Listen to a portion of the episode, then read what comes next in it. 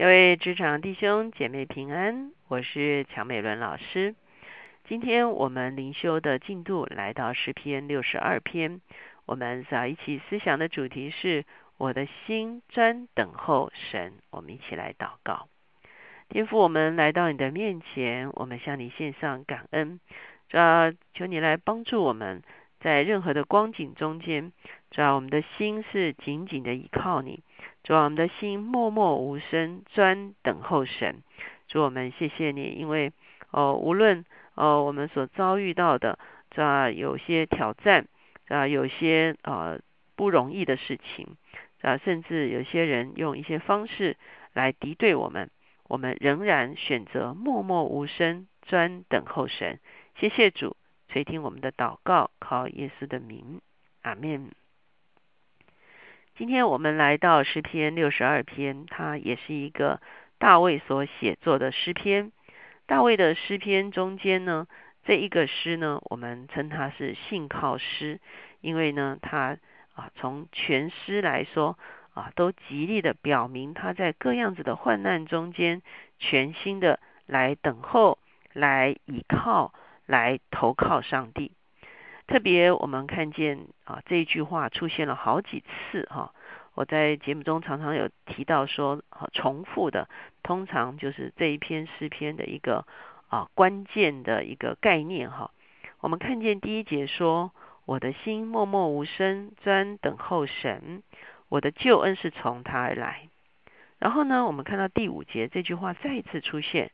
我的心呐，你当默默无声，专等候神，因为我的盼望是从他而来。虽然从救恩改成了盼望，可是呢，这样的一个格式几乎是相同的一个格式。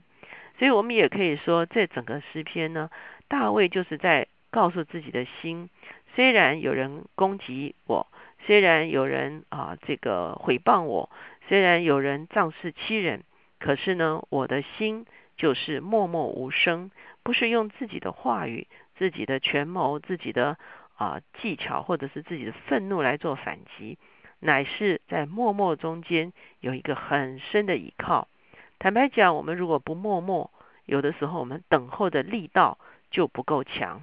我们只有默默的时候，我们的等候才会是专心的对准于我们的主。所以，我们来看啊，这今天的这这一个诗篇。第一篇、第二篇，呃，第一节、第二节就是讲到说，我要啊完全的依靠我的神。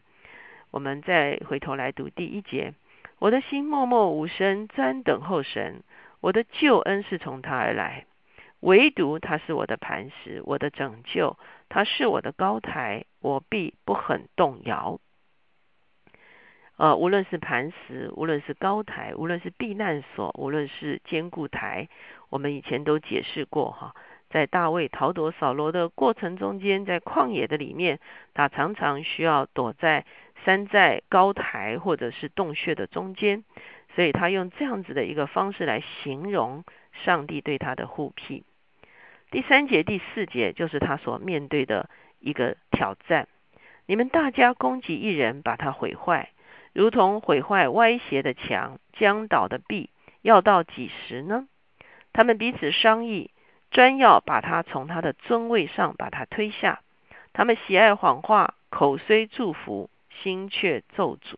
好，这时候我们会看见啊，大卫所经历的，大家同心攻击人，好，要把他推倒，如同要推倒一个将倒的墙，好。我们啊常常说这个是落井下石哈，趁火打劫哈。这个啊，很多时候也许我们在我们的啊环境中，或者是我们的职场中间遭遇到一些啊不容易的事情。那我们原来在不容易的事情中间呢，渴望的是啊别人来啊 support 我们啊，别人来支持我们，别人来啊这个协助我们。可是呢，原来周围有些人呢是存着恶意的。早就等这个机会等很久了哈，所以呢，一旦我们表现不佳哈，那就加油添醋哈，好像要把一个墙推倒一样，彼此商议要把他从他的尊位上推下哈。也许有些人对我们的位置觊觎很久哈，我们我们哦，忽然间有了一个差错哈，他就在想说，这正是一个啊，把我们从位置上推下去的一个好时机哈。这个都有可能是我们在职场中间所面对的一些挑战跟危机。可是我们看见大卫在这里做什么呢？我们就说他没有用自己的方式来反击，他没有用口舌来反击，他没有用怒气来反击，他也没有用计谋来反击。相反的，第五节他继续说：“我的心呐，你当默默无声。你当默默无声，意思就是说，你还要默默无声，你就是要默默无声，专等候神。这个专实在是很有力量。”专就是专心唯一，而且呢是一个有力量的等候。我常常讲说，有些人的等候呢是一个没有力量的等候，那只是发呆的一种等候。所以那种等候其实不是等候神的等候，那是一个无所谓的等候，哈。真正的等候神是一个从生命中间发出一个很强的啊一个呼求，一个。仰望的一个力道，那个时候才是真正等候神。所以呢，我们我常常说，很多人只是等着神哈，哦，那是没有力量的等候。可是真正的等候是一个非常强而有力的等候。他说：“因为我的盼望是从他而来。”大卫究竟盼望什么呢？大卫当然是盼望从他的苦难中间得以解脱。这些人对他所施行的诡计是不能够得逞，唯独。他是我的磐石，我的拯救；他是我的高台，我必不动摇。我的拯救，我的荣耀，都在乎神。我力量的磐石，我的避难所，都在乎神。好，再一次，很多的磐石、高台、避难所都出现了。哈，这个就是大卫来形容，在各样的处境中间，上帝护庇着他。你们众民当时时倚靠他。在他面前倾心吐意，神是我们的避难所。我们看见在这个地方很有趣哈，大卫不但是告诉自己的心，你要默然等候，他也变成把他自己的经验传输出来，来提醒、来安慰很多跟他一样遭难的人，说你们也要，你们众民，他在这个地方好像是在啊这个对。啊，另外的一群人来说话。你看，我等候，我专心等候，神就是我的避难所。所以你们遇见事情的时候，也要来等候，来倚靠他，在他面前倾心吐意。哦，这个是大卫把自己的经验转移出来，成为一个对别人的鼓励跟安慰。第九节、第十节，他又回到这些谋害他的人是怎么样子的来谋害他。下流人真是虚空。上流人也是虚假，放在天平里就必浮起。他们一共比空气还轻。不要仗势欺人，也不要因抢夺而骄傲。若财宝加增，不要放在心上。这里所谓的下流人、上流人，啊，并不是啊我们所谓的啊这个人很下流，不是。他讲的就是啊，无论是社会中间的高阶层的人是上流人，啊中。中下阶级的人是所谓这里所谓下流人哈，这个中文翻译成翻译成下流哈，可是其实他原来的意思就是比较啊中低阶层的人哈。无论是高阶层的人，无论是低阶层的人，如果不认识神，如果不能够存一个谦卑的心，如果不能够用公义来对待人的时候，他们其实就是虚空的。他们在上帝的天平里面去称的时候呢？是比空气还轻的，意思就是说，无论他在社会上有多高的地位、多高的成就，如果他所行的是神所不喜悦的事情的话，他在神面前算是无有，算是算不得什么。所以在后面他就解释了：不要仗势欺人，不要因抢夺而骄傲。若财宝加增，不要放在心上。仗势欺人跟抢夺都是错误的行为，哈。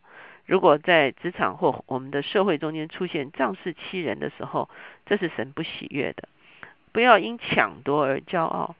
如果说我们的机会、我们的财富是抢夺而来的，我们因此而骄傲，这也是神不所所不喜悦的。财宝加增并不是不对的事情，可是很多时候我们财宝加增的时候，就放在心上，而且沾沾自喜。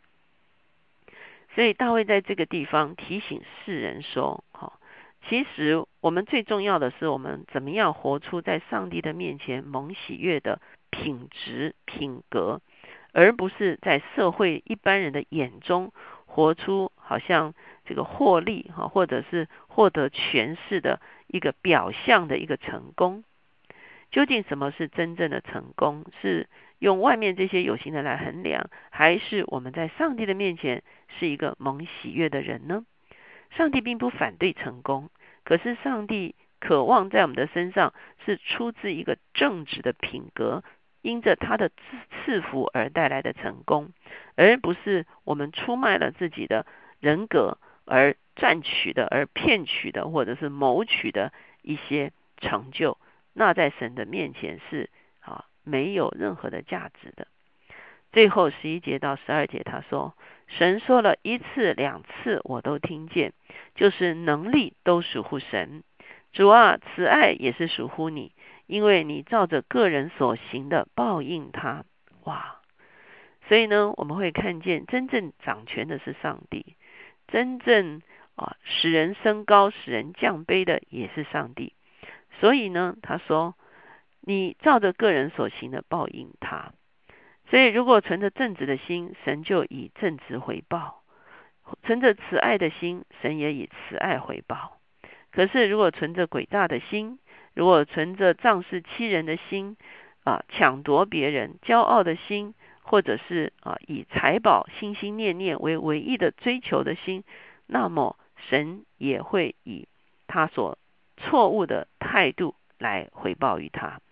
因为真正的所有的丰盛的源头是在乎我们的神，而不在乎我们都以为是这个社会的啊金钱的流动、财富的流动、权势的流动。可是呢，其实真正的掌权在我们的神的手中。我们一起来祷告，结束我们向你献上感恩，啊，谢谢你。当我们遭遇各样患难的时候，主求你来保守我们的口，也保守我们的心。让我们的心是被约束的，主要让我们的口也是被约束的，让我们真的能默默无声、专心等候你，主要以至于这个等候成了一个很大的支取你恩典的力量，一个很大的呼求你宝座领导的一个力量。主，我们谢谢你，你是我们的拯救，主啊，你是我们的盼望。你是我们的磐石，你是我们的高台，主要保守我们的心。无论我们处于社会高阶，或者是我们属于社会中阶，哦，主要甚至是基层，主要我们都哦，主要主要持守你所赐给我们的圣洁跟品格，主要主要我们来支取你的能力，完成我们的工作。主我们不用任何不蒙你喜悦的态度，或者是骄傲，主要或者是啊错误的一个。性情跟品格，主要玷污我们的工作，主要因为你必然照个人所行的报应他。谢谢主垂听我们的祷告，靠耶稣的名，阿门。我们要能够操练我的心，默默无声，专等候神，并不是一件容易的事情。我们怎么能够专等候神呢？是我们必须真正的认识我们的神，我们也必须真正经历我们的神，我们也真知道我们的神的性情，我们知道我们神的掌权的时候，我们才知道我们的神是唯一配得等候、配得仰望、值得信靠的一位我们的磐石与避难所。